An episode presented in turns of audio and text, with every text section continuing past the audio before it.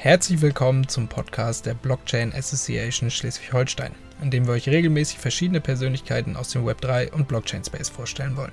Mein Name ist Hannes Dietlefsen, ich werde das Ganze moderieren und ich bedanke mich fürs Zuhören. Viel Spaß!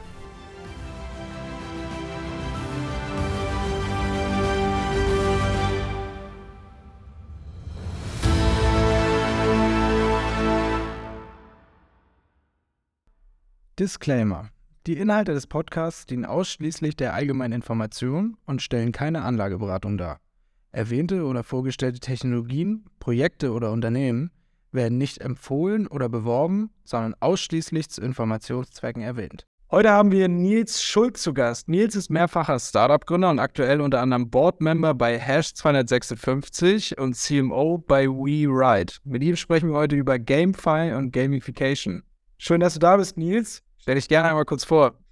Ja, erstmal vielen Dank, Hannes, ähm, für die Einladung und dass ich hier dabei sein darf bei diesem Podcast. Äh, Finde ich mega, mega spannend. Ähm, wir haben ja schon ein bisschen drüber gesprochen, dass genau im, im, nordischen Bereich das natürlich cool ist, dass wir hier auch einen, Podcast haben und die, die Bash haben.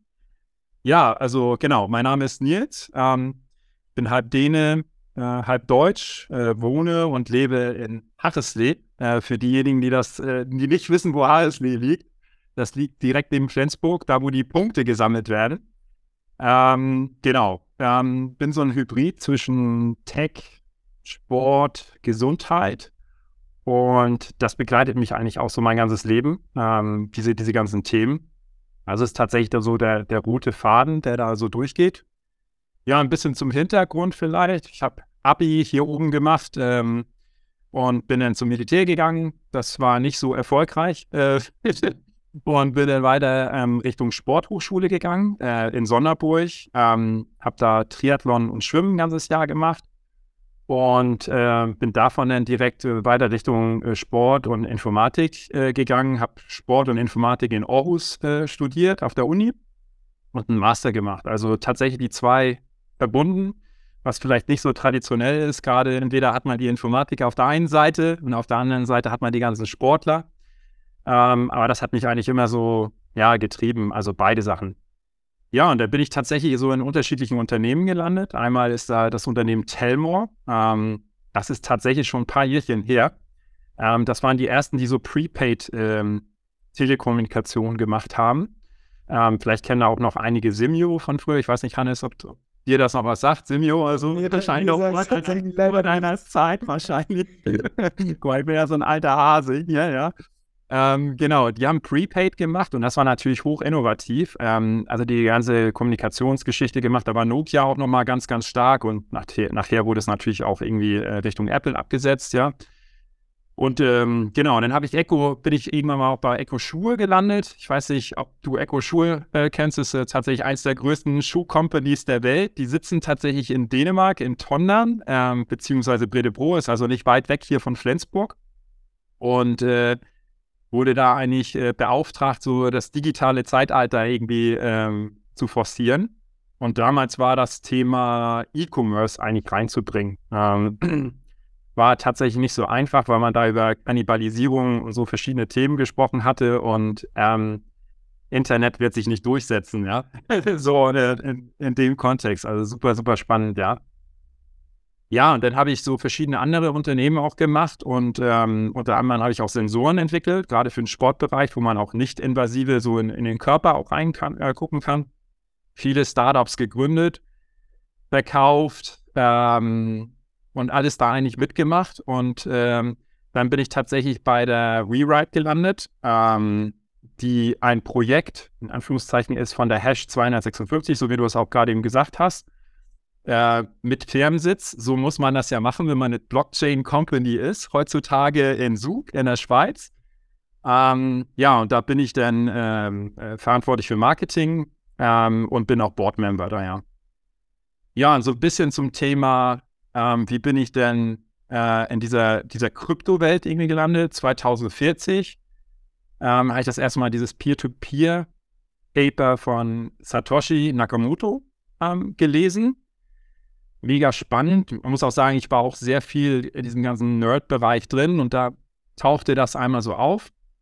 Und das, das hat mich schon extrem geprägt ähm, 2014. Und ich konnte eigentlich schon sehen, dass das super viel Potenzial hat, aber natürlich auch sehr nerdy eigentlich ist. Ne? Und dann habe ich mich intensiv erstmal mit, mit Bitcoin als ersten Use Case eigentlich so ein bisschen beschäftigt. Ähm, und dann später so die ganze Geschichte um ICO. Ich weiß nicht, ob das doch so ein Thema ist bei dir, Hannes, oder so. Äh, äh. Davon habe ich zumindest gehört. Ich war selber noch nicht dabei, aber erst ja, genau. 2017 müsste es gewesen sein. Ne? Ja, das wurde extrem gehypt, ja, und da waren natürlich auch viele, viele Scam-Projekte dabei, ne? auch später hier die, die Crypto Queen oder wie sie hier heißt da. Also man super, super spannende Sachen auch dabei.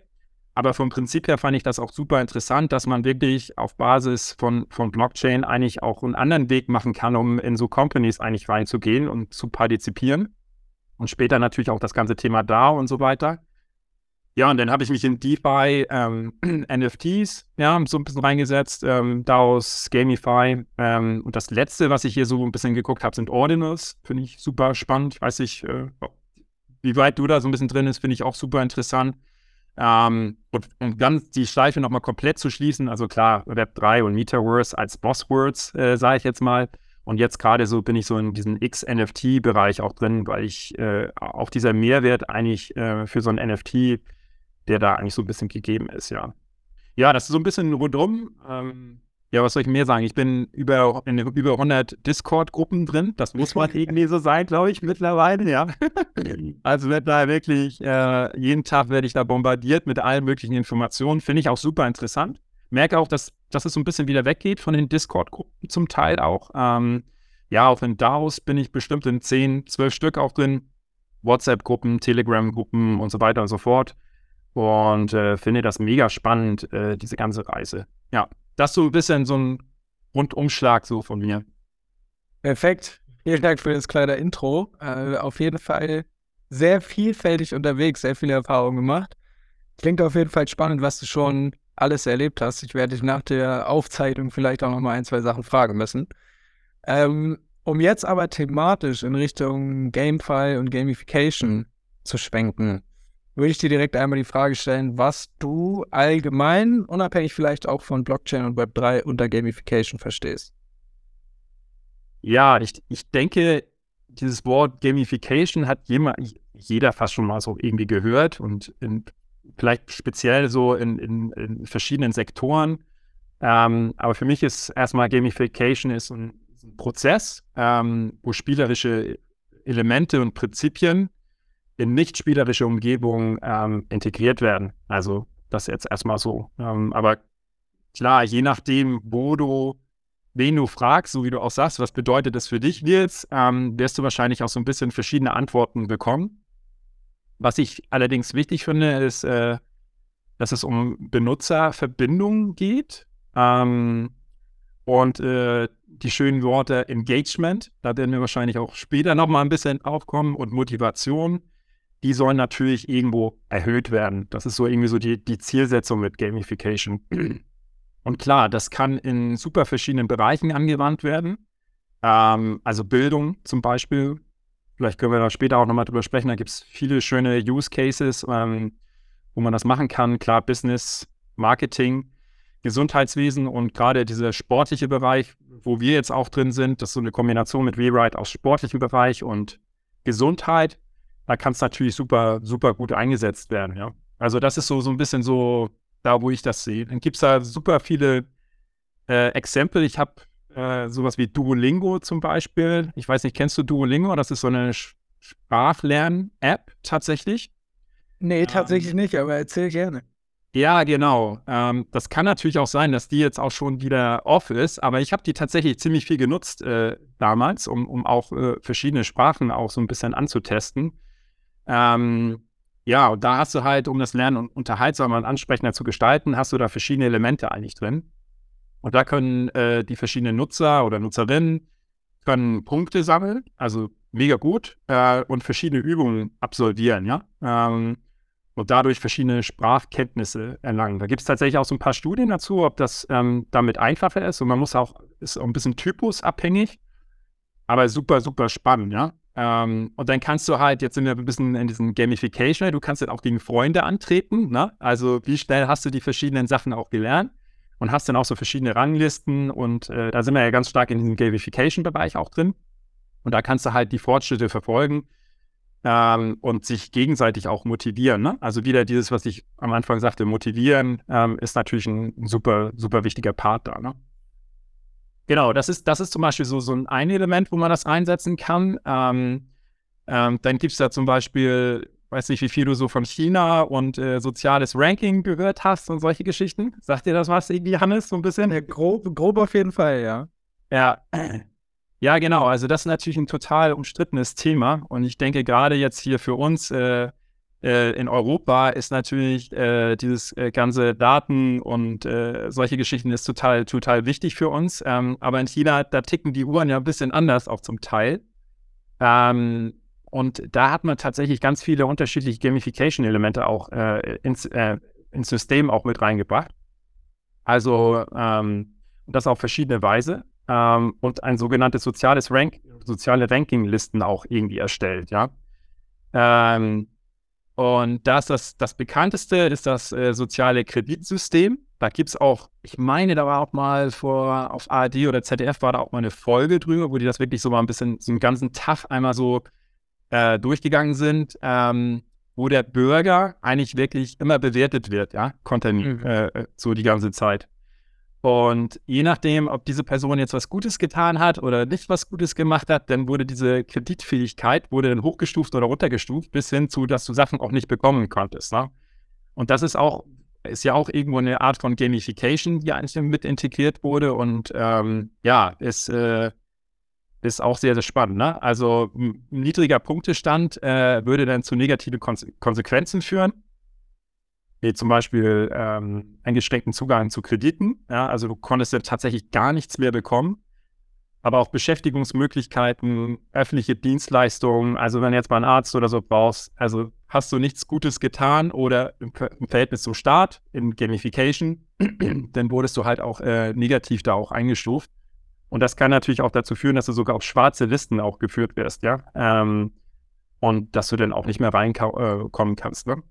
Umgekehrt gibt es natürlich auch ein paar positive Sachen auf jeden Fall. Das war jetzt vielleicht ein bisschen sehr, sehr negativ. Aber klar kann man auch sagen, okay, wenn du jetzt zum Beispiel die Älteren mehr helfen würdest, ja, ähm, dann bekommst du auch Punkte dafür. Also wenn du was Gutes tust ähm, für, für Ältere, dass du ältere Leute besuchst ähm, und so weiter, dann hast du auch eine, eine positive, kriegst ein positives Ranking durch. Ne? Also es hat dann sowohl beide Seiten sind da irgendwie ähm, äh, untergebracht. Ne? Ähm, ja, das ist so ein klassisches auch das sind klassische Gamification-Techniken, die eigentlich auch angewandt werden da ja. Und dann weiß ich nicht, ob du das, äh, das Buch kennst, äh, äh, Actionable Gamification. Ich habe das hier einmal nochmal rausgesucht. Die Zuhörer werden es wahrscheinlich nicht sehen, aber das ist so, so ein bisschen so die, die Bibel dahinter. Ähm, da ist der Yukai Joe. Ich hoffe, das ist richtig ausgesprochen. Er möge mir verzeihen. Ja, er hat tatsächlich auch einen mega geilen ähm, Discord-Channel. Und äh, der hat das so ein bisschen aufbereitet hier, das ganze Thema Gamification. Da gibt es natürlich super viele, die sehr, sehr viel über Gamification geschrieben haben. Aber insbesondere er hat das tatsächlich in so ein Modell reingesetzt, das nennt sich Octalysis-Rahmen. Und da werden äh, acht Kernantriebe beschrieben, ähm, die menschliche Motivation beeinflussen. Und das ist gerade das, was wir auch irgendwie sagten, gerade eben Motivation, Engagement, das sind total wichtige Sachen. Ähm, und äh, da geht er das so ein bisschen durch. Ähm, und wenn man das einmal so übersetzen wird, das ist natürlich alles äh, auf, auf, äh, auf Englisch, dann hat er diese acht Punkte, das fängt damit an, ethische, epische Bedeutung und Berufung. Ja. Ähm, und wenn man das jetzt zum Beispiel in diesem Rewrite-Kontext, ähm, da kommen wir später nochmal ein bisschen mehr mit rein oder so, ähm, dann ist das, äh, dass die Rewrite-Nutzer oder die Radfahrer, die da drin sind, sind so eine Art Teil einer globalen Bewegung, ja, und äh, denn dadurch eigentlich auch bestätigt, ne? Das heißt, man hat auch die Fitness-Themen gehen da rein, die Nachhaltigkeit, Gemeinschaftsförderung. Das ist die Zielsetzung, was, was die da haben. Und durch die Teilnahme fühlen sich die Radfahrer, die Nutzer auch von, von, von unserer App, kommen wir vielleicht später nochmal drauf, ähm, gemeinsam kommen die dann zum Ziel und leisten einen Beitrag äh, für diese Themen, die sehr viel jetzt auch präsent sind bei uns für eine gesündere und grünere Welt. Ne? Also das, das taucht ja auch immer auf. Das ist, das ist der erste Punkt. Ähm, der zweite Punkt ist Entwicklung in Erfolg. Und das kennen wir natürlich alle so, diese ganzen Erfolgssysteme. Ich weiß nicht, Hannes, nutzt du zum Beispiel auch irgendwie Apps, um dich zu tracken, irgendwie im sportlichen Kontext? Habe ich früher extrem viel gemacht, aktuell nicht mehr. Aber allgemein habe ich viel so eine Apps genutzt und hat mir auch geholfen. Also auch viele spielerische Komponenten, Anreizmodelle und so weiter auf jeden Fall. Ja, mega, mega. Also genau, das gerade das Thema Entwicklung und Erfolg. Du kennst es auch, wenn du wenn du irgendwas bekommst ähm, und irgendwie so, so, so, eine Kleinigkeit und so ein Schulter, äh, Schulterding, ähm, das ist natürlich mega gut. Also diesen Fortschritt, dass er verfolgt wird, Meilensteine, Meilensteine irgendwie auftauchen. Man sieht das auch zum Beispiel bei Amazon zum Beispiel, wenn man diese ähm, Inaudible Sachen gelesen hat, wie lange man sie gelesen hat, da gibt es diese Badges und so weiter. Also da wird man, ähm, da wird man immer bestätigt. Ne? Das ist so der zweite Punkt, ähm, den er da hat. Dann äh, ist äh, Befähigung von Kreativität und Feedback. Ähm, das ist zum Beispiel ähm, bei uns so, dass du zum Beispiel ähm, digitale Fahrräder, Avatare und andere In-App-Assets, kommen wir vielleicht später nochmal, sammeln kannst, verbessern kannst. Das kennst du vielleicht auch von Computerspielen. Ähm, da levelst du auch immer wieder hoch. Ähm, besonders dieses ganze Skin-Thema ist natürlich mega interessant. Ähm, vielleicht noch ganz zurück. Diablo habe ich zum Beispiel sehr, sehr viel früher gespielt, so die erste Version davon. Und dann konnte man tatsächlich auch die ganzen Sachen nachher konnte man verkaufen. Und dann haben die halt über, über Ebay und haben nachher einen Stopper auch draufgesetzt und so weiter. Aber genau, das ist, das ist natürlich auch das, was wir haben. Und ähm, ja, auch in unserer App kannst du zum Beispiel, du hast einen, einen Cycler, einen Rider und so, die kannst du kaufen und dann kannst du die in so eine Garage, kannst du sie upgraden mit allen möglichen Kram. Aber das, das wäre so, so dieses ähm, Befähigung von Kreativität und, und Feedback. Und dann hast du das gleiche Thema ist noch ähm, sozialer Einfluss und Verbundenheit. Ähm, gerade dieses Thema Gemeinschaftsgefühl ist total wichtig. Ähm, und durch diese App, vielleicht auch durch Corona auch so ein bisschen bedingt, ist natürlich ähm, immer schwierig gewesen, dass man sich nicht getroffen hat. Und vielleicht kann man das auch ein bisschen mit dieser App, dass man das irgendwie ein bisschen fördert und so weiter. Und auch dann so seine, seine Geschichte da auch ein bisschen widerspiegelt und so. Das ist ähm, mega spannend. Dann haben wir das Thema Knappheit und Ungeduld. Das kennst du auch, ja? Also, dass man Sachen limitiert, so, das ist halt äh, seltene Gegenstände und so weiter und so fort. Da kommen wir vielleicht auch nachher so ein bisschen auch bei den Tokenomics ein bisschen rein, so, also die Knappheit oder NFTs, Knappheit, die es dann auch irgendwie machen. Dann hat man das Thema Unvorse Unvorhersehbarkeit und Neugier. Also, dass man wirklich auch nicht immer weiß, was passiert und immer so ein bisschen so, oh Mensch, ich gucke mal in die App heute mal rein und ja, ist da irgendwas Neues, was da irgendwie auftaucht? Und das Letzte, und das ist auch tatsächlich auch ganz stark ähm, äh, äh, im Sport vorhanden, ist Verlust und Vermeidung. Ja, also dieses mit, ähm, ich verliere jetzt zum Beispiel meine ganzen Credits oder alles, was ich mir jahrelang aufgebaut hat, ist irgendwie weg. Ja, also ich habe irgendwie sehr viel geleistet und morgen ist das komplett weg. So.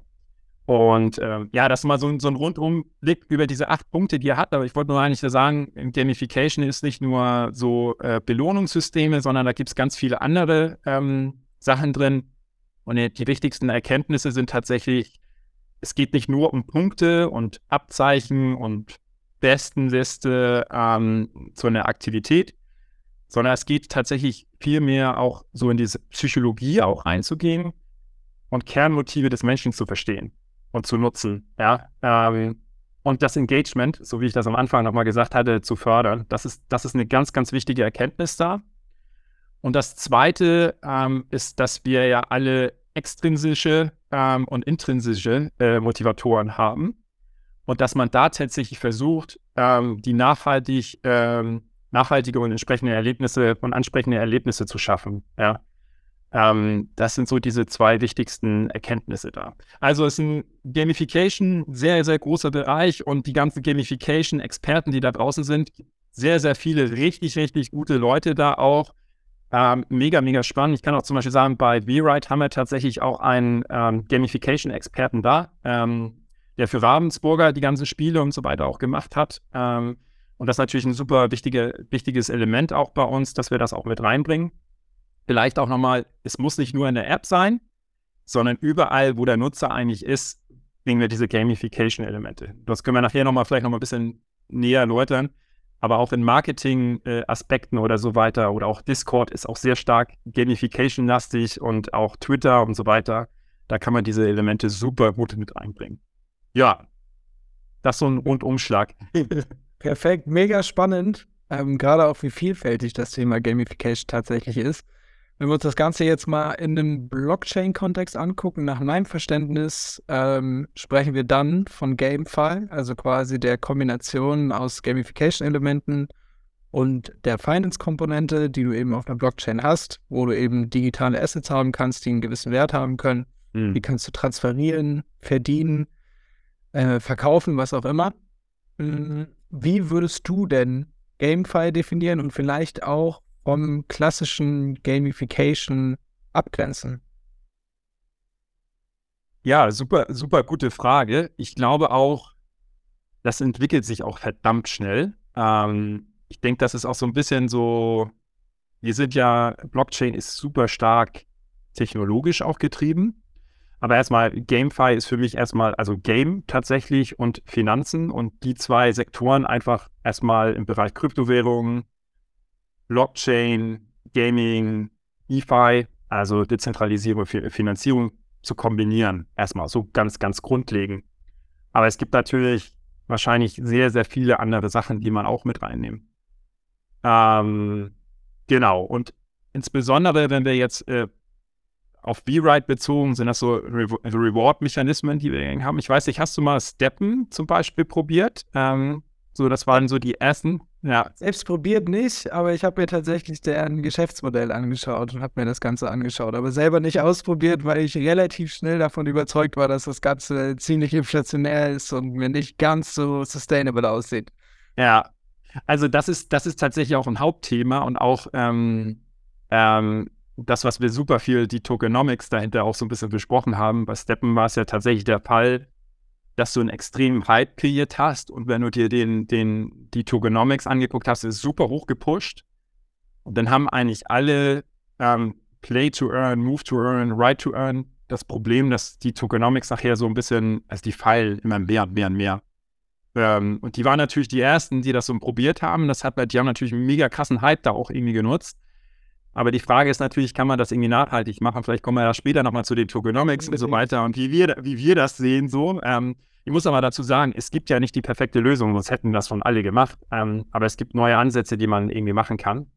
Das, Gamif das, das heißt Gamification oder Gamify äh, nutzt die Prinzipien, wie gerade erwähnt, Play to Earn, Move to Earn, Write to Earn, also alles Mögliche zu earn. Ja, Sleep to Earn gibt es auch tatsächlich, ähm, bei denen die Spieler durch die Teilnahme ähm, und das erfolgreiche Spielen in Game Assets, äh, Kryptowährungen und Token Token verdienen können, ja. So, das ist so das, das, das, das Klassische, ne? Ähm, und dazu nochmal gesagt, diese, diese Assets, die dann da irgendwie entstehen, die können dann häufig gehandelt werden, verkauft werden. Das sowohl on-chain als auch off-chain. Ich weiß nicht, ob wir das vielleicht nochmal erklären sollen, das on-chain, off-chain, sonst machen wir da nochmal ein bisschen was dazu. Ähm, kommen wir vielleicht auch später nochmal dazu, weil wir halt tatsächlich auch äh, On-Chain und Off-Chain auch sind. Ähm, das hat auch Vorteile und äh, auch Nachteile. Und das kann dann, ähm, ja, das, das kann man dann auch irgendwie so nutzen. Genau. Ähm, ja, also Gamify-Modelle äh, bietet verschiedene Vorteile ähm, gegenüber traditionellen Spielmodellen. Ähm, also erstmal die finanziellen Anreize, wie gerade besprochen, ist natürlich mega interessant. Und ich bin ja auch gerade bei ähm, Genopads. Ich weiß nicht, kennst du das?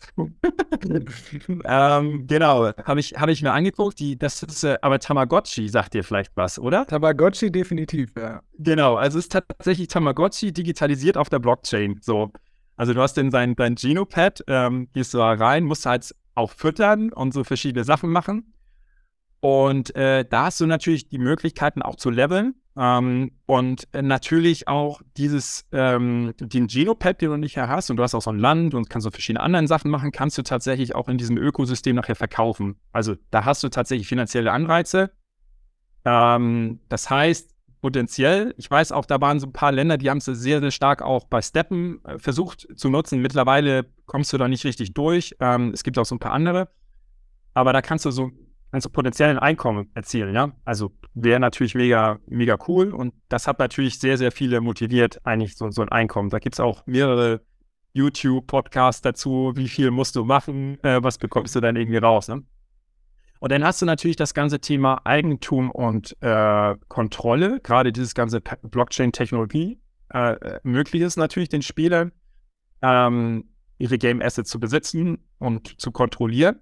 Und diese natürlich frei gehandelt oder verkauft werden, äh, je nachdem, wo du jetzt bist. Ähm, ja, gibt es sehr, sehr viele Möglichkeiten. Man muss natürlich auch sagen, das kann auch für die meisten Game, die sind so ein bisschen gegengegangen. Also es gab tatsächlich zwei Lager so, also die ganzen Games, die da draußen waren, die fanden das nicht so gut, dass man es handeln konnte.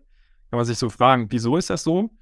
Ähm, aber klar birgt das natürlich super hohes Potenzial, auch äh, über andere Plattformen die Sachen auch zu verkaufen oder zu, zu handeln, ja. Und das kannst du eigentlich nicht machen sonst. So, das ähm, ist dann stark kontrolliert. Gerade dieses ganze Skins-Thema und so weiter, das war, ähm, das war super, super krass. Dann hast du natürlich auch dieses Interoperabilität. Das ist so ein schönes, schönes Wort, ja. Das taucht auch immer wieder auf. Gerade auch in dieses ganze Metaverse-Space äh, taucht das auf. Das heißt eigentlich, ähm, dass du halt auch so ein bisschen Hopping machen kannst, ja. So ähm, von Plattform zu Plattform äh, in unterschiedlichen vernetzten Spiele, ähm, Ökosysteme und so weiter und so fort. Das hat noch nicht so richtig, richtig gut funktioniert. Ähm, aber klar, würde man natürlich, wenn man jetzt in dem einen Spiel ist, würde man natürlich seinen Charakter gerne mitnehmen in den nächsten Spiel oder eine Bekleidung verkaufen und so weiter und so fort. Blockchain, da könnte man das tatsächlich machen. Gerade weil auch dieses ganze Thema Multi-Chain auch immer stärker und stärker auch wird und dass man da auch so ein bisschen switchen kann. Ähm, und das letzte ist Transparenz und äh, sichere Transaktionen, ja. Dann sind wir auch wieder ganz stark Blockchain, sichere Transaktionen, ähm, ja, alles, was dazugehört, ne? ja, das, das ist so für mich so die, die Gamify-Welt tatsächlich. Super interessant. Da würde ich tatsächlich einmal ganz kurze Frage dazwischen schieben. Und zwar, warum glaubst du, dass die ganzen Game Publisher sich per se erstmal eher gegen die Blockchain stellen und sagen, wir wollen keine Digital Assets in unseren Spielen haben, beziehungsweise größtenteils, so wie ich das jetzt mitbekommen habe, auch die Community, ähm, die jetzt vielleicht nicht gerade Blockchain, Web3-affin ist und so weiter, dass auch viele Gamer gar keine Lust darauf haben. Weil für mich wäre jetzt die, die Vision, dass du quasi ein Computerspiel spielst und eine Gegenleistung für deine Arbeit, die du quasi in dieses Computerspiel steckst, bekommst und wirklich, wie du gerade eben schon gesagt hast, ähm, wenn du jetzt beispielsweise aus einem Entwicklungsland kommst oder ähnliches und da wirklich mhm. tatsächlich äh, schon signifikant wirklich was dazu verdienen kannst, wenn nicht sogar dein Lebensunterhalt damit verdienen kannst.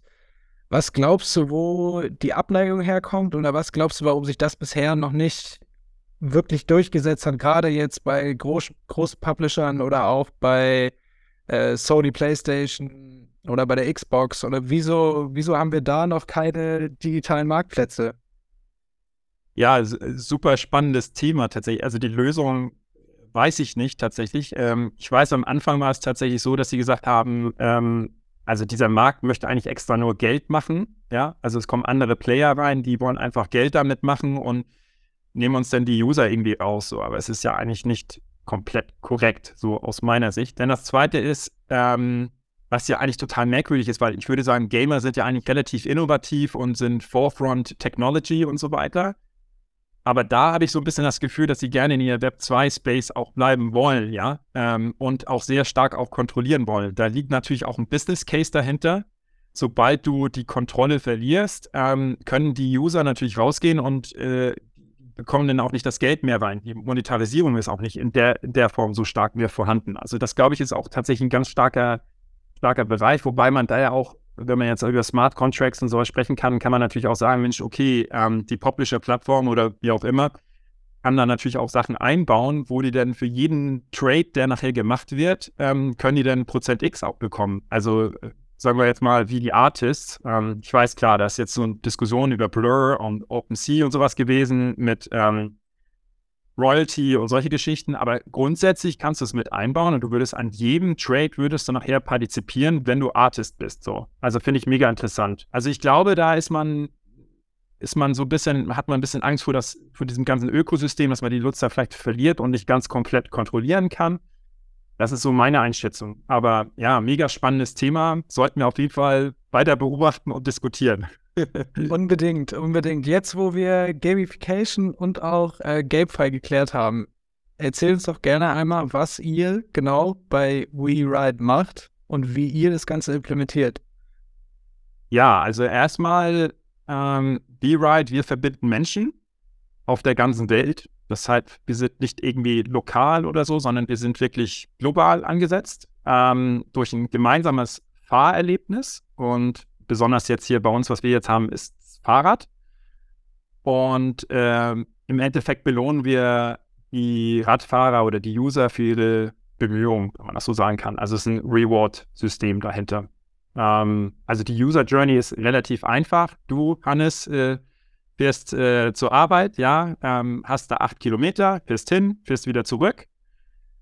Und dann kannst du unsere App nutzen. Eigentlich ist es immer so ähm, Post, ähm, Post-Activity. Ähm, es gibt ja ganz viele ähm, Plattformen, wo man das wirklich tatsächlich äh, in Realtime irgendwie machen kann und tracken kann.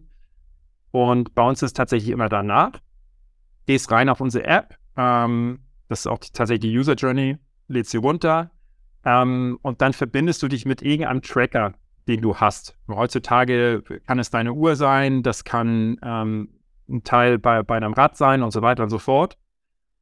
Und wir, wir, das Minimum, was du brauchst, ist einmal dein, dein Speed, ähm, also deine Geschwindigkeit und ähm, äh, wie, wie, weit du gefahren bist in Kilometer. Und äh, das nutzen wir dann tatsächlich. Ähm, kommen wir vielleicht später nochmal drauf zurück, was für Me Mechanismen da sind. Und äh, dann bauen wir das halt um und dafür erhältst du dann verschiedene Sachen. Also gerade diese ganzen Gamification-Elemente sind natürlich auch da. Aber wir haben auch ganz starke Partnerschaften mit ganz, ganz vielen unterschiedlichen Unternehmen. Ähm, auch sehr, sehr viele große, die in der Pipeline sind, die es mega interessant finden und so weiter. Bis hin zu äh, Charity-Programmen tatsächlich auch. So. Und ähm, das ist halt, das ist halt unser, unser Konzept, ja. Genau. Also fürs Rad äh, und du musst kein Profi sein, ja. Also du kannst, äh, man nennt das äh, Commuter, also jemand, der wirklich äh, nur zur Arbeit fährt und wieder zurückfährt. Und, und dann kannst du, dann wirst du dadurch belohnt. Also es ist ein Belohnungssystem, ein Reward-System eigentlich dahinter. So ganz, ganz simpel erklärt. Alles klar, perfekt. Ich werde dir gleich nochmal eine Frage zu eurem Token-Modell stellen. Vorher ja. würde ich aber vielleicht sogar nochmal eine andere Frage vorschieben. Ja. Und zwar, ähm, ich habe auf eurer Website gesehen, dass ihr primär auf Cardano und die Polygon-Blockchain setzt. Hm, jetzt wollte ich fragen, wieso habt ihr euch ähm, allgemein für die beiden entschieden? Geht es dabei um guten Customer Service, um Beratung, um SDKs? Weshalb ja. habt ihr euch für Cardano und Polygon entschieden? Ja, super gute Frage. Und wenn ich auf irgendwelchen Events bin, das ist mal so die erste Frage. Früher, früher waren wir äh, auf Cardano tatsächlich ähm, und sind jetzt tatsächlich erst auf Polygon später gegangen. Und wir haben ähm, auch Solana so in der Pipeline als nächstes. Aber das hängt so ein bisschen auch natürlich stark davon ab, wie so der Markt geht, äh, sich hier weiterentwickelt ähm, und wie stabil die verschiedenen Systeme sind. Gerade die Layer-2-Systeme. Solana hat ja auch so seine Herausforderungen gehabt. Ich muss tatsächlich sagen, ich bin ja erst dazugekommen, etwas später, und da war Cardano schon mit drin in dem System. Und wie es halt so meistens ist, hat das dann mit äh, Community ein bisschen zu tun. Und zwar die ähm, zwei Hauptfounder, Romar und Thomas die waren früher, haben NFTs gemacht. Tatsächlich, so ist das auch das Projekt bei V-Ride äh, gestartet.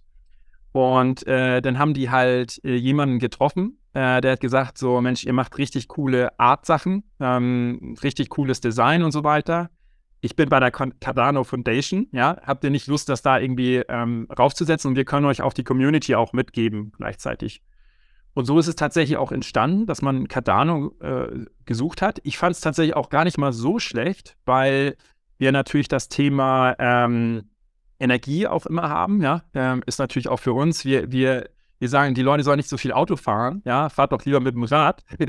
Aber dann bist du vielleicht am Anfang bist du auf eine Ethereum irgendwo gelandet, äh, wo jetzt zum Beispiel ähm, äh, das Energiethema noch sehr hoch war. Das ist, hat sich ja auch komplett geändert jetzt. Und deswegen war das eigentlich auch sehr, sehr cool, dass es auf Cardano war. Und der zweite Step war natürlich, um auch mehr Traction, Visibility und so weiter und weil auch sehr viele große Player auch in diese Richtung gegangen sind, war tatsächlich auf äh, Ethereum zu gehen. Und klar, dann mit Polygon, mit einer L2 sind wir dann draufgegangen und ähm, sind da damit weitergegangen. So, das ist so ein bisschen der geschichtliche Hintergrund.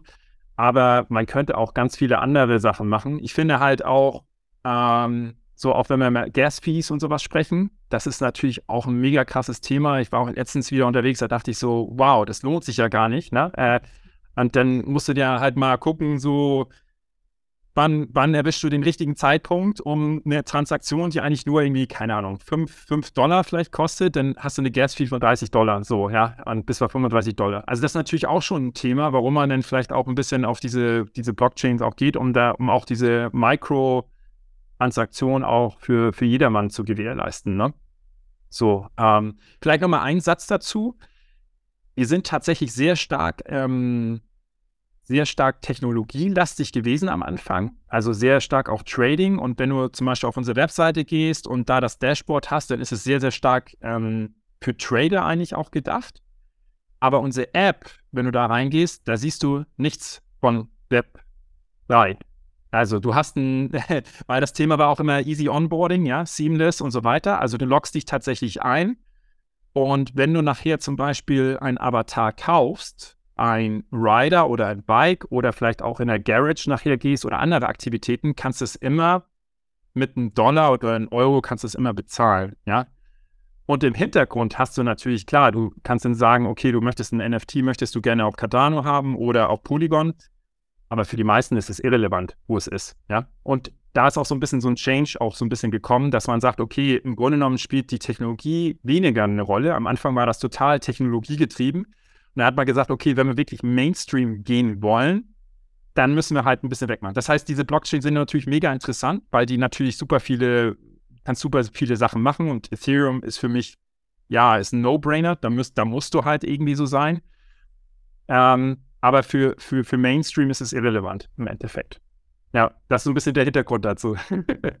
Lustig auf jeden Fall, weil das höre ich, höre ich immer wieder. Also genau dieselbe Motivation, die du sagst und vor allem auch, dass wenn du äh, die User Experience gestaltest, dass die Blockchain quasi so weit wie möglich eigentlich in den Hintergrund rücken soll. So im Sinne von, eigentlich sollte man das Wort NFT nicht verwenden. Wir wollen das Wort Konsensmechanismus nicht hören und ja. wir wollen vor allem nichts mit, nichts mit Token oder Blockchain irgendwie jetzt in unserem Marketing haben. Was ich auch verstehen kann, also auf jeden Fall Blockchain ist ja auch teilweise einfach vorurteilsbelastet, bringt man oftmals mit beispielsweise hohem Energieverbrauch, Bitcoin, Geldwäsche, was auch immer äh, zusammen. Und diese ganzen Geschäftsmodelle, die jetzt aber im Web 3 entstehen, quasi, sind ja deutlich davon abstrahiert. Es geht ja nur darum, dass du eben eine technische Grundlage brauchst, um eben die Geschäftsmodelle irgendwie betreiben zu können.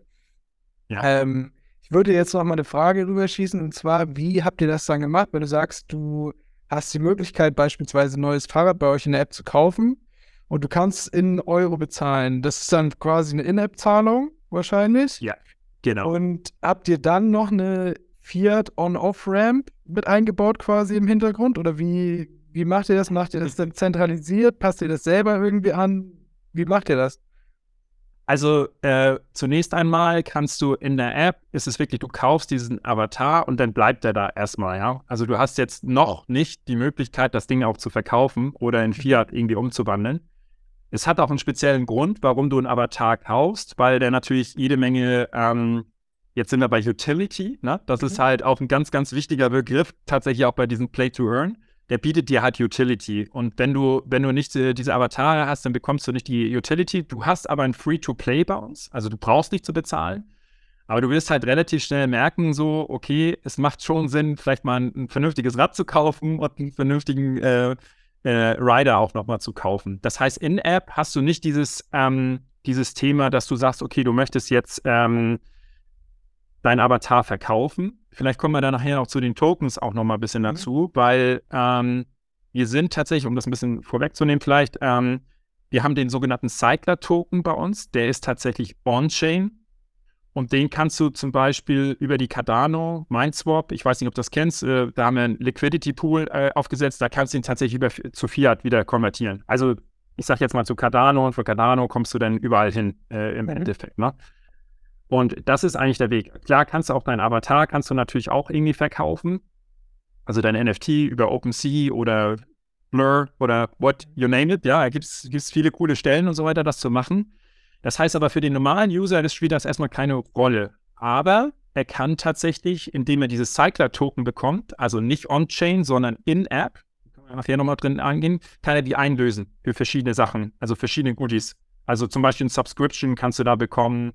Ähm, du kannst dir einen Helm kaufen damit. Ähm, kannst mal eine Charity mitmachen und so weiter und so fort. Also alles das, was du in der wirklichen Welt hast, kannst du dann tatsächlich in App bei uns kaufen, weil wir die Partnerships haben und so weiter und nutzt da den Cycler-Token ähm, off-chain tatsächlich. Und das ist ziemlich smart bei uns. Also wir haben Power und Cycler, weil der, der ist, den können wir selber bestimmen. Und wenn wir on-chain sind, dann ist das Ganze sehr stark vom Markt getrieben. Ähm, mhm. apropos das, was wir besprochen haben. Ich weiß nicht, ob das beantwortet das ein bisschen deine Frage oder? Doch, beantwortet auf jeden Fall meine Frage. Beantwortet auf jeden Fall meine Frage. Dann schiebe ich dir jetzt direkt die nächste rüber. Und zwar packen wir die jetzt zusammen. Ich frage dich jetzt, wie entwickelt man nachhaltige Token-Modelle im GameFi Gamification-Kontext? Und erklär mir gerne, wie ihr das bei eurem Token-Modell gemacht habt. Und äh, geh nochmal weiter darauf ein, was ist Power, was ist Cycler, welche NFTs gibt's? Erzähl uns gerne alles. Ja, das ist ein, das ist ein super spannendes Thema und tatsächlich, wenn ich, äh, wenn ich äh, irgendwie auf Events bin oder so, äh, fragen die meisten Leute so, wie macht ihr das mit eurem Token? Und äh, weil die dann immer auf Steppen auch zu sprechen kommen und sagen so, ja Mensch, das Ding ist ja fast tot, so äh, komplett tuto. Also erstmal muss man natürlich total eine sorgfältige Planung machen. Und ich glaube, was, was super wichtig ist, ist äh, ein Gleichgewicht ne? zwischen den Anreizen von Spieler, also die da drin sind, die User, die Entwickler und die Investoren. So, ähm, da kann man auch auf unserer Webseite sehen, auch wie sind unsere Token auch so verteilt, äh, wie viel Prozent sind das. Ähm, das, ist, das ist ein super wichtiger Faktor und dass man das auch wirklich auch transparent macht für viele. Man sieht das auch beim Discord bei uns. Wir nutzen tatsächlich Discord, ähm, hauptsächlich für, für Web3-Leute, muss man tatsächlich sagen. Also Web2-Leute sind da kaum drin. Aber die Web3-Leute, die da drin sind und auch über Twitter, die haben natürlich so die Frage, wie werden die Token äh, genutzt. Ne? Das heißt, die Token-Nutzung muss klar definiert werden. Ähm, das heißt, insbesondere der Verwendungszweck des Tokens, ähm, also sowohl innerhalb des Spiels und des Ökosystems. Ähm, das muss man einfach ganz klar definieren. Also wie nutzt man eigentlich denn? Ne? Ähm, zum Beispiel das, was wir auch sagen, In-Game-Währung. Ähm, kommen wir gleich nochmal vielleicht nochmal ein bisschen dazu, zu dem Cycler und so weiter, Belohnung und so weiter so, und so fort. Und äh, insbesondere dann da sind wir wieder bei diesem Utility-Thema, eigentlich Zugang zu exklusiven In Inhalten. Und wenn wir das dann noch ein bisschen weiterspinnen, das ist halt auch super interessant. Wir, wir, wir halten uns da auch noch ein bisschen bedeckt, tatsächlich, weil wir auch mit einer Company aus USA sind, ist das ganze Staking. Ähm, das ist so ein bisschen tricky, muss man ganz ehrlich sagen. Ähm, und unterschiedlichen äh, DeFi-Modellen auch so, ne? Ja, genau. Also die, die Verteilung der Token, die muss halt fair sein. Und dann kann man sich natürlich immer so fragen, was, was ist denn eine gerechte Verteilung äh, zwischen den Spielern, äh, den Usern, den Entwicklern und Investoren? Ähm, und man kann natürlich auch sagen, okay, lass uns, lass uns da abstimmen und Voting und sowas machen und so weiter. Ähm, aber das ist total entscheidend dafür, dass man sagt, okay, 90 Prozent geht jetzt nur an die Company und 10% werden dann rausgestreut an alle, alle anderen, dann hast du schon ein ganz großes Problem, ne? Weil dann wissen die Leute, okay, also die haben gar kein Interesse dran.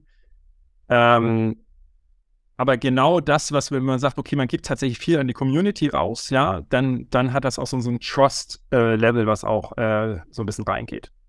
Dann sind diese ganzen Anreizmechanismen, ähm, das ist natürlich total wichtig. Also man muss ein System entwerfen, wo die Rider jetzt bei uns dazu ermutigt werden, wirklich aktiv in diesem Spiel teilzunehmen. Ähm, und dass es nicht ausappt. So, das ist tatsächlich so ein bisschen das, was vielleicht ein bisschen bei Steppen passiert ist.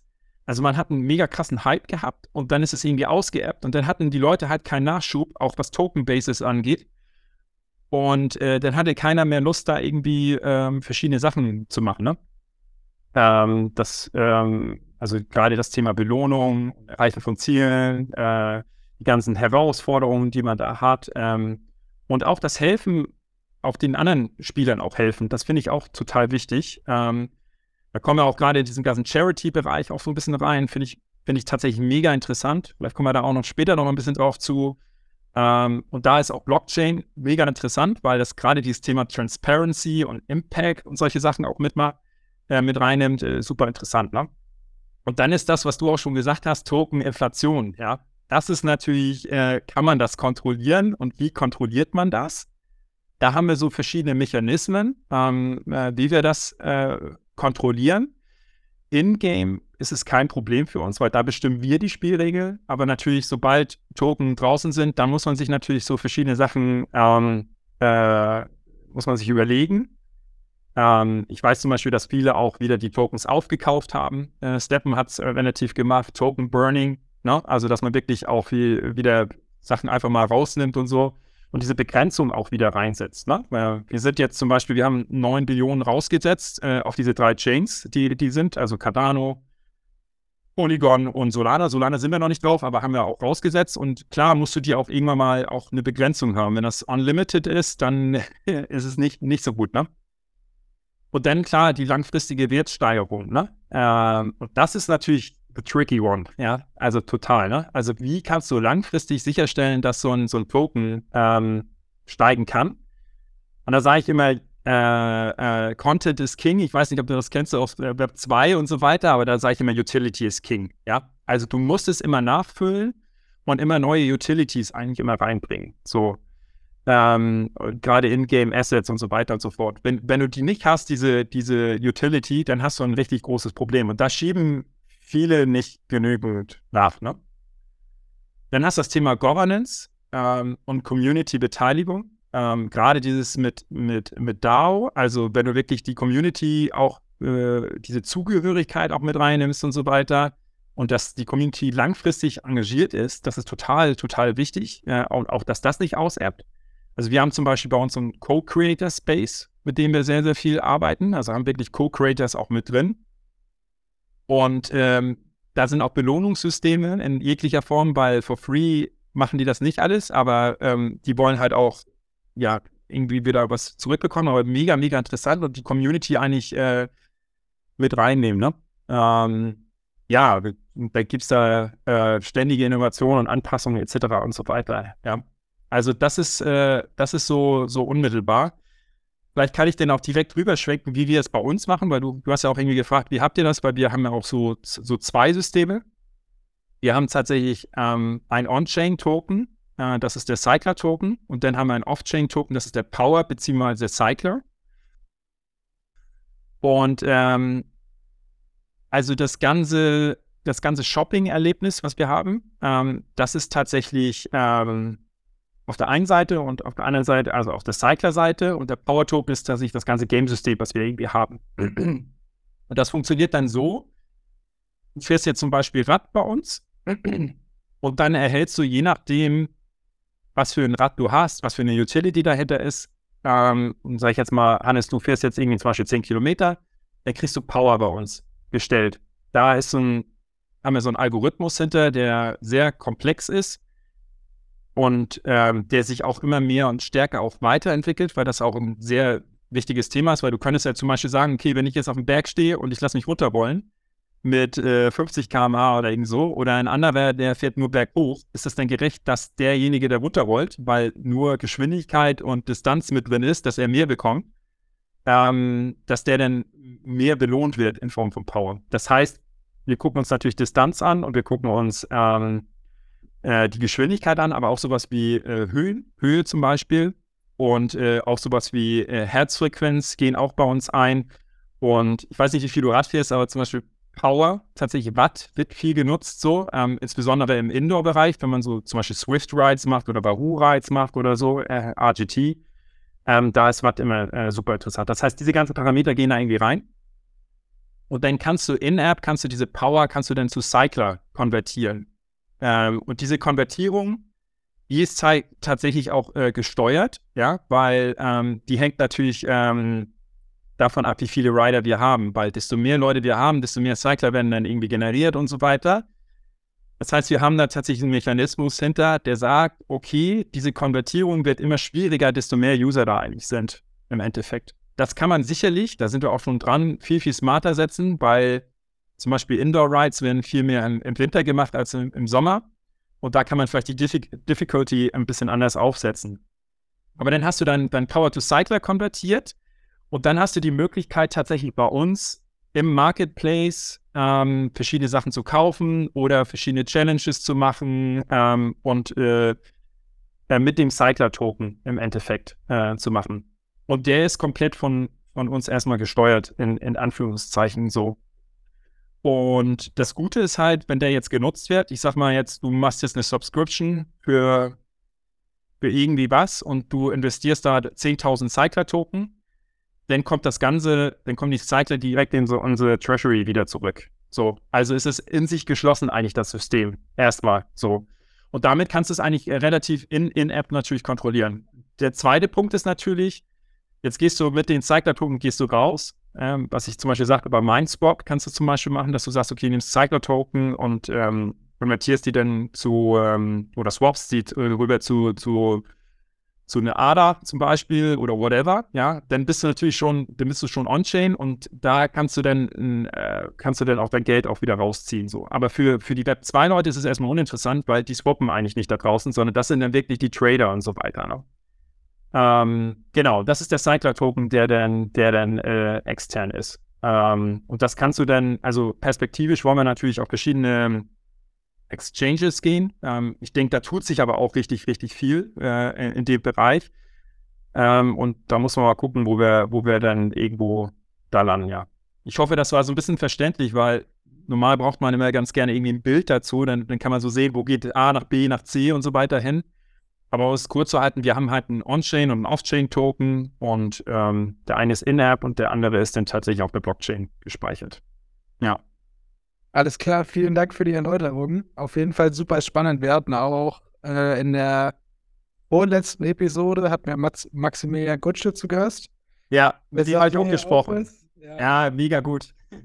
Ja, hätte ich jetzt auch gesagt, so dass das so die Person ist, die zumindest so, die ich jetzt kenne, wo ich sagen würde, dass er das Ganze auf jeden Fall extrem gut verstanden hat. Es ist halt immer ein schweres Abwägen zwischen wie setzt du die Anreizmodelle eben für die Nutzer? Wie verdienst du aber selber auch noch als Unternehmen daran? Du baust im Prinzip baust du ja irgendwo eine kleine digitale Ökonomie, die du eben selber gestalten musst, wo du die Parameter setzen musst. Wie möchtest du, dass sich die Personen verhalten? Welche Anreize gibt es dafür? Was ist, wenn sie sich dennoch anders verhalten? Da musst du ja auch irgendwie drauf achten.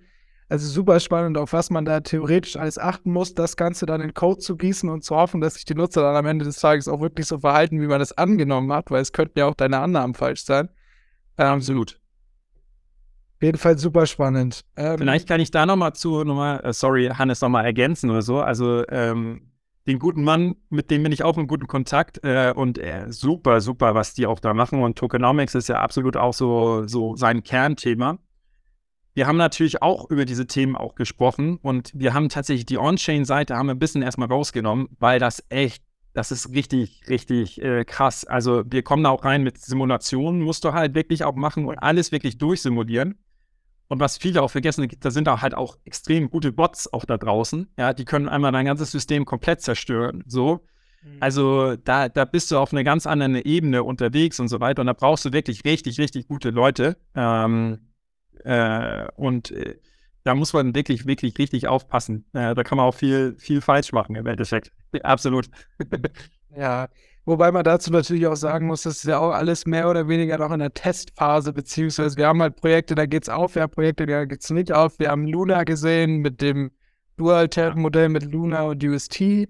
Das ging nicht auf. Wir haben Steppen gesehen, was nicht aufging. Wir haben verschiedenste Protokolle gesehen, wo es nicht aufgeht, aber wir haben auch Protokolle gesehen, wo es eben aufgegangen ist. Es war Bitcoin ist es aufgegangen, Ethereum ist es aufgegangen. Ähm, es ist auf jeden Fall machbar, es funktioniert. Man kann es machen, aber wie du schon sagst, es ist halt wirklich extrem komplex. Ich habe mich da auch ein bisschen eingearbeitet die letzten Wochen. Und auch gerade mit den ganzen Simulationen und so weiter. Es ist wirklich verrückt, was da teilweise an Arbeit ja. hintersteckt, wirklich sowas zu designen und auch überhaupt da durchzublicken. Also ich glaube, ich bin tatsächlich eher noch an der Oberfläche so, als dass ich sagen könnte, dass ich wirklich tief drinne bin in dem ganzen Tokenomics-Thema. Aber es ist auf jeden Fall super spannend und ich denke auch, dass es in Zukunft, äh, sofern wir jetzt wirklich sehen, dass sich Blockchain und Web3 und so weiter durchsetzt, dass es immer relevanter werden wird, wie designst du dann wirklich tatsächlich on-chain ein Token-Modell. Ähm, ja. Also vielleicht, vielleicht noch mal dazu gesagt, wir haben tatsächlich auch schon Simulationen ausgeführt so und mhm. gerade das Thema Inflation und Deflation, also Mechanismen auch mal auch, äh, probiert. also zum Beispiel Token Buybacks ähm, zum Beispiel probiert oder Coin Locking, ne? also äh, Unlocking und Locking, ja, also wann, wann schließt du die Dinger, wann machst du sie wieder auch und so, ne? Oder auch äh, Export Limits, ja, also das kann man natürlich auch äh, irgendwie steuern. Wir haben es zum Beispiel bei uns so, ähm, wenn du zum Beispiel NFT kaufst, Entschuldigung, äh, auf Cardano zum Beispiel und du willst das switchen rüber auf, äh, ähm, auf Polygon, weil wir ja Multichain sind, hast du in 30 Tage äh, ist ein Locked noch mit drauf und solche Geschichten. Ne? Also da sind schon äh, nur ein paar ein bisschen zu, zu erwähnen, da sind schon Mechanismen auch drin, äh, weil so ganz ohne kannst du es tatsächlich nicht machen. Ähm, aber es ist natürlich, es entwickelt sich so schnell und so schnell, äh, so stark weiter. Ähm, da, da kommt man fast gar nicht richtig so hinterher, aber es ist mega, mega spannend auf jeden Fall. Ja, und auch teilweise wirklich genial, was irgendwie auch gerade in dem wirklich Decentralized Space für Modelle gebaut werden. Irgendwie, ich habe jetzt auch viel nochmal über GMX. Ich weiß nicht, ob die, die ja. was sagt, die Perpetual, ja. Perpetual Exchange auf Arbitrum. Ja, super. Und da habe ich mir das auch angeschaut und auch da, was die quasi sich an Gedanken gemacht haben, wie sie das Angereizmodell aufbauen, das Sustainable aufbauen, Sale Pressure verringern quasi vom GMX-Token und so weiter. Super spannend. Kann ich auch den Zuhörern nur empfehlen, sich das mal anzuschauen. Ähm, Absolut. Genau, aber es passiert auf jeden Fall super viel und ich denke, dass wir auch in Zukunft noch mehr sehen werden, was in diese Richtung geht und auch neue Innovationen, äh, die es in dem Kontext gibt, auch auf jeden Fall sehen werden oder geben wird, sehen werden. Und ja, ansonsten würde ich dich jetzt nochmal fragen, äh, zurück zu den tatsächlichen Fragen, die ich mir aufgeschrieben habe. Ähm, sag mir doch gerne mal, was du sagen würdest, im Prinzip, welche Potenziale bietet GameFi und Gamification für Web3-Unternehmen und welche Potenziale, das haben wir jetzt mehr oder weniger eigentlich schon beleuchtet. Ich würde sagen, wir haben gesagt, es gibt Ownership, es gibt Anreizmodelle, es gibt Community-Gefüge, mhm. ähm, es gibt allgemein einfach Motivation, es gibt Zugehörigkeit, whatever. Und welche Potenziale bietet jetzt aber GameFi bzw. Gamification für traditionelle Unternehmen? Weil jetzt haben wir das Ganze eher so beleuchtet, okay, wir sind Web3-Unternehmen, die jetzt aber beispielsweise auch den Web2-Markt mit targeten, so wie ihr, oder weiß gar nicht genau, wahrscheinlich ist euer, euer primärer, eure primären Kunden sind ja eher Web2-User, so wie ich das jetzt verstanden habe. Aber ihr seid ja dennoch irgendwo ein Web3-Unternehmen. Was würdest du sagen, wenn du jetzt ein traditionelles Unternehmen hast, du hast ein mittelständiges Unternehmen aus Deutschland beispielsweise, was könnten die von dem gesamten GameFi, Gamification-Bereich lernen? Ja, das sind ja eigentlich auch ein bisschen die, die, die Themen, die wir auch am Anfang ein bisschen äh, angesprochen haben. Ich will nochmal sagen, also wir, wir sind sowohl Web 2, Web 3, das ist vielleicht auch das, was auch sehr spannend ist, ja, dass wir wirklich versuchen, tatsächlich äh, für, für beide auch irgendwie da, da zu sein. Ist natürlich auch eine gewisse Herausforderung. Ne? Also wenn eine Web 2-Kommunikation ist eine komplett andere als eine Web 3-Kommunikation. Ähm, aber grundsätzlich möchte jeder ja gerne ein, ein easy Onboarding haben. Ne? Ähm, also da würde auch ein Web3-Mensch nicht sagen, okay, ich brauche diese ganzen kryptischen Sachen oder so, ich muss in den Smart Contracts mich da irgendwie einlesen und so weiter und so fort.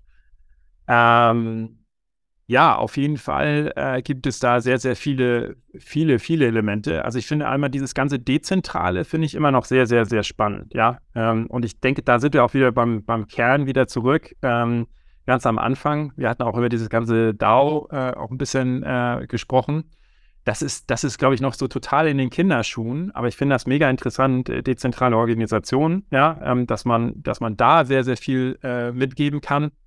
Gerade dieses äh, Transparente auch mit rauszugeben, weil ich glaube halt, ähm, dass viele Unternehmen nicht transparent genug sind oder auch nicht sein können oder auch nicht wissen, wie. Und das hast du natürlich in so einer Blockchain, ist komplette Transparenz da, ja. Ähm, auch wenn wir immer gesagt haben, es ist alles anonym und so weiter. Auf der einen Seite ist es tatsächlich komplett anonym, auf der anderen Seite ist es extrem transparent, weil du kannst, kannst da irgendwie reingehen in der Blockchain, kannst dir alle Transaktionen irgendwie kaufen, äh, anschauen. Das heißt, dieses äh, Dezentrale ist äh, super, super interessant. Und gerade dieses Vertrauen zu den Kunden äh, damit zu stärken, ja, ähm, äh, und zu zeigen, wie, wie transparent wir sind das äh, bildet, das, das macht bei diesem ganzen Trust-Level, der, der geht auf jeden Fall ex, extrem äh, hoch. Dann finde ich tatsächlich, das ist vielleicht so ein bisschen Sideline, aber dieses ganze Innovationsthema, ich finde, das sieht man auch bei diesen A16Z, ich weiß nicht, ob du das gesehen hast, äh, die machen immer so Reports und so weiter. Und da war so NFT is dead, so ein bisschen. Ähm, aber auf der anderen Seite sind da hammer viele Entwickler unterwegs, ja. So. Und ich weiß tatsächlich von richtig, richtig vielen coolen Projekten, die so in Stealth-Mode sind.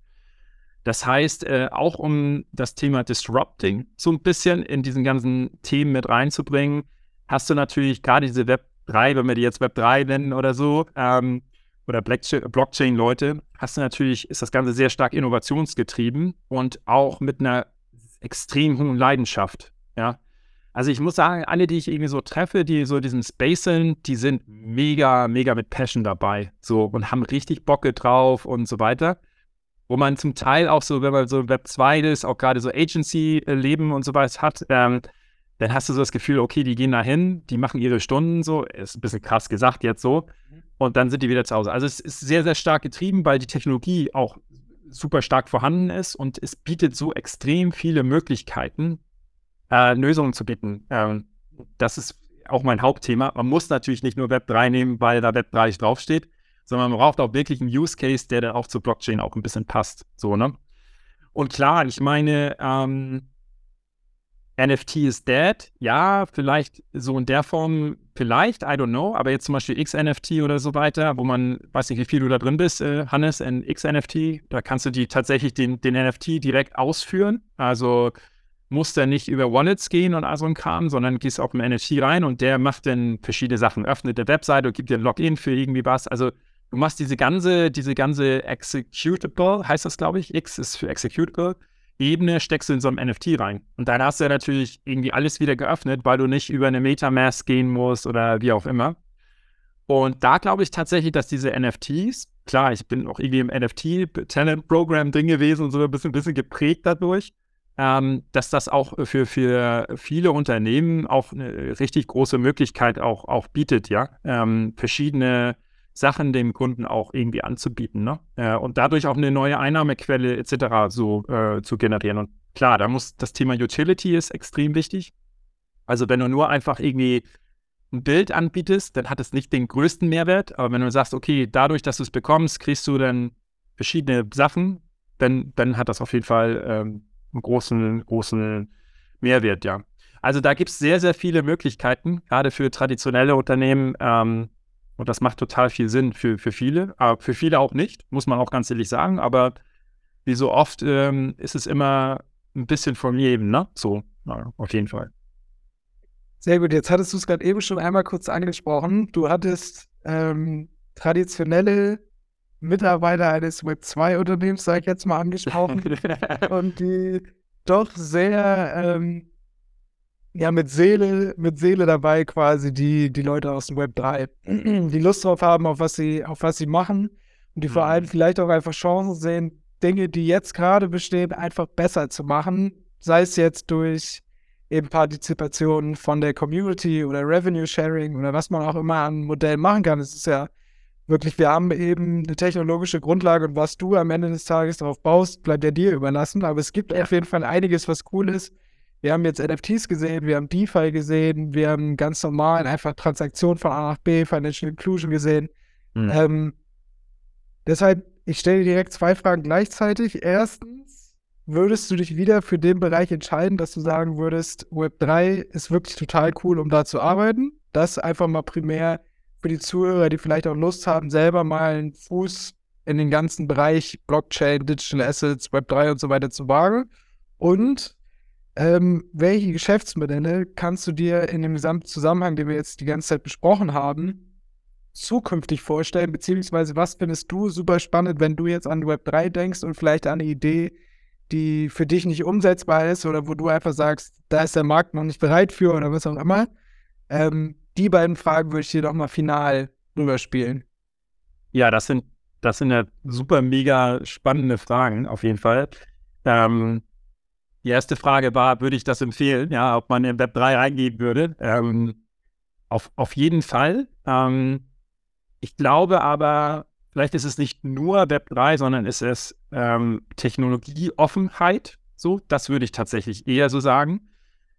Ist auch so ein bisschen mein Werdegang. Ich bin total neugierig. Ich finde es total cool, ähm, Und insbesondere, wenn ich dann sagen kann, das hatte ich auch schon mal gesagt, man kann Sachen damit lösen, mit Technologie. da muss es nicht unbedingt Blockchain sein, aber es gibt viele, viele coole Sachen mit Blockchain. So als Exempel zum Beispiel, wir arbeiten gerade so an so einem Charity-Programm. Und das, was die meisten so als Problem haben von den großen Companies, ist tatsächlich so, welchen Impact hat mein Investment jetzt da? Also ich schmeiße jetzt irgendwo 100.000 Euro irgendwo rein und was kommt denn da raus? Und ist das denn transparent? Ne? Also das ist für mich total spot-on Use Case Blockchain, ja, weil du kannst da wirklich alles, du kannst erstmal einen Impact Score machen drauf und jeder kann, kann schauen, okay, ich habe jetzt, äh, weißt du, 10 Euro irgendwie investiert und du siehst genau, wo es denn auch hingegangen ist, ja, dieses Geld. Also da, da ist nichts versteckt und so. Und das, das finde ich mega, mega interessant. Das macht total viel, viel Sinn für mich. Und jetzt war ja gar nicht, dieses ganze Thema KI auch, äh, ist natürlich, hat das ein bisschen overruled, ein bisschen Blockchain äh, und auch gerade dieses ganze Thema Metaverse ist auch ein bisschen weiter zurückgegangen und so weiter. Ähm, aber da finde ich tatsächlich diese Verschmelzung, wir machen es ja tatsächlich auch. Also für uns ist es tatsächlich egal, ob du indoor zum Beispiel mit dem Rad fährst oder ob du das im, draußen machst, ja. Und dann bist du in einer digitalen Welt unterwegs und kannst da alle diese Vorteile auch ein bisschen äh, mitnehmen. Ähm, da sehe ich das, diese Verschmelzungssachen sehe ich total äh, klar auch als, auch als Use Cases. Und wenn man da ein bisschen weitergeht, so ich, ähm, ich hatte auch ein, ein Interview auch mit ähm, mit Mark Zuckerberg auch ein bisschen gehört von Friedman. Ich weiß nicht, ob du den kennst. Der, mhm. der macht immer diese super langen Interviews, mega, mega geil und so. Ähm, bevor Metaverse jetzt äh, das Ganze so ein bisschen eingestellt hatte oder so, fand ich mega, mega inspirierend. Und ähm, gerade wenn man auch in diesem KI-Thema unterwegs ist, ähm, hast du auch wieder neue Herausforderungen. Zum Beispiel eine Herausforderung ist dieses ganze Deepfake-Thema. Ich weiß nicht, äh, wie viel du da so ein bisschen drin bist, aber also äh, das ist natürlich total, total tricky, aber da kann zum Beispiel eine Blockchain auch irgendwie Proof of Identity zum Beispiel, setzt du direkt drauf und dann kannst du sagen, okay, damit machst du ein, ein blaues Häkchen, wie bei Twitter oder so weiter, über die Blockchain, ja, so. Das heißt für mich ist es total technologieoffen, ja, ob das KI ist, ob es Blockchain ist, die ergänzen sich mega, mega gut. Und es macht auf jeden Fall auch Sinn, sich damit zu beschäftigen, und at least so die, die, das Basiswissen muss man halt haben. Ja, man muss sich da schon ein bisschen so ein bisschen reinsetzen und mal gucken, was ist so ein Smart Contract. So, man muss natürlich nicht unbedingt jetzt coden können oder so. Da kann man vielleicht auch ChatGPT oder sowas nutzen für, dass das für dich codet. Aber at least, dass du so ein bisschen reingehst. Und ich glaube halt, dieses Verständnis für Coding und so weiter, das brauchst du auf jeden Fall auch. Und das kriegst du auch durch diese Blockchain, kriegst du es eigentlich auch richtig gut, weil du weißt, du kommst da nicht sehr viel weiter mit, wenn du dich damit mit dieser Technologie nicht so richtig beschäftigst. Mit, ne? Und das finde ich mega, mega interessant. Also gerade Verschmelzung Real Life, Virtual Life, ähm, auch dieses ganze Thema Brainlink finde ich mega interessant, ähm, äh, was man da reingehen, 3D-Welten äh, und gerade äh, diese Deepfake-Geschichten sind mega, mega spannend, äh, die mit Blockchain zum Beispiel zu lösen und, und, so weiter. Oder auch Charity auch zu lösen und so weiter. Also da gibt es sehr, sehr viele Use Cases. Und es ist ja auch immer so, wenn irgendwas mal so nicht so stark in den Medien ist, dann sollte man erst recht reingehen, ja, weil dann ist der richtige Zeitpunkt. Als Trader weiß man das so oder so, ja, man kauft nie, wenn das oben ist. Ähm, und diese Themen werden wiederkommen, ja. Und es werden neue Technologien kommen, die spannender sind und so weiter und so fort, ja. Ja, das ist so mein Approach dazu. Also auf jeden Fall Blockchain äh, und offen sein für Technologien. Ja. Super cool. Ich denke, das ist tatsächlich ein gutes Schlusswort. Ich denke, damit können wir das, können wir das Ganze gut mitnehmen, außer du hast noch was zu ergänzen. Äh, eigentlich gar nichts. Also ich finde das mega spannend und danke, ähm, Hannes, für, fürs Gespräch hier. Ähm, war mega cool, auch dass ihr den, diesen Podcast macht mit der Bash. Ähm, und es gibt so viele tolle Themen, die wir da angreifen können. Ähm, ich denke auch gerade dieses mit äh, äh, auch darüber zu sprechen, total wichtig. Ähm, gerade auch über, über Bitcoin und sowas am Anfang sagen ja alles ist Mist und so. Aber wenn Leute sich mehr und mehr da beschäftigen und äh, mehr reingehen äh, mit der Technologie, dann, dann wird es immer, merken die, okay, da ist sehr viel Potenzial dahinter. Und deswegen finde ich diesen Podcast mega cool, ja. Und ich unterstütze das super gerne, auch weil ich tatsächlich auf dem Bash auch seit Anfang an dabei bin. Perfekt. Vielen, vielen Dank, Nils. Vielen Dank, dass du da warst. Und ich hoffe, wir sehen uns in einer weiteren Folge in ein paar Wochen wieder. Vielen Dank, Hannes. Mach's gut.